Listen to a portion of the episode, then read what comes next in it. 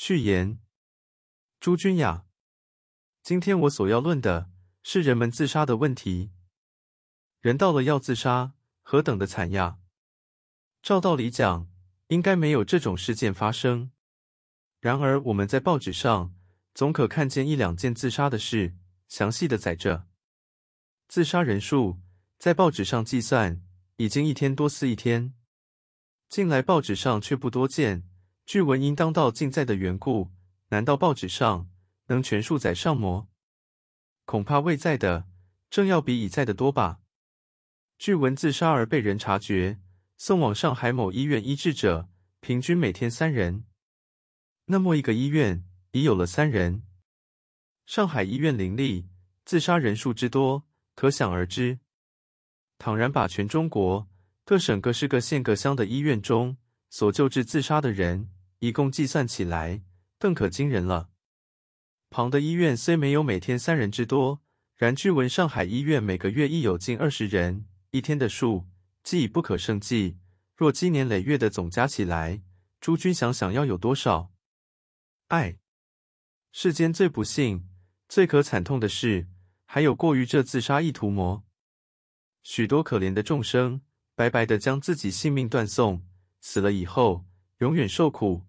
我心中很觉悲痛，所以写了这一篇自杀论，奉劝想要自杀的人，个人自杀的原因。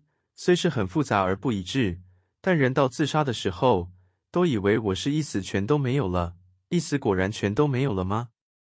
我实在不敢相信。再仔细推想，这一句一死全都没有了的话是谁说的？纵然却有人说过这一句话，他凭何种理由可以保证他的话是实在的？全都没有了，即使是正确，但当将死未死的时候，所受的痛苦怎样？恐怕被这么一问，都瞠目结舌的，莫之所对了。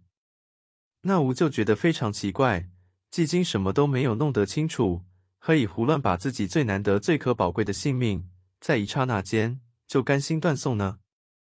诸位同胞呀，我今郑重的说，死的一字是最可怕的，尤其是自杀意图，万不可轻于尝试。布特在弥留之际，要受无量苦痛。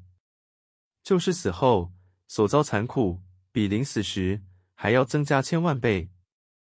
所以，对于死的问题，稍稍研究的人，听到有人自杀，就心惊肉跳，想设法救他。但是，这种痛苦的理论和事实，不讲中不得明白。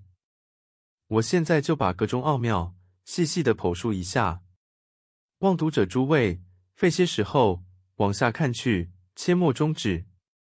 因为紧要的话都在后面，更望看完以后大发慈悲，到处宣讲，勿使尽人皆知。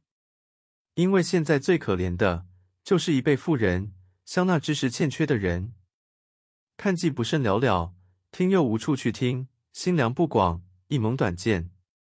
而况大灾之后，民生亦困，逆料自杀的人必定更多，全靠诸位苦口婆心的劝导他们。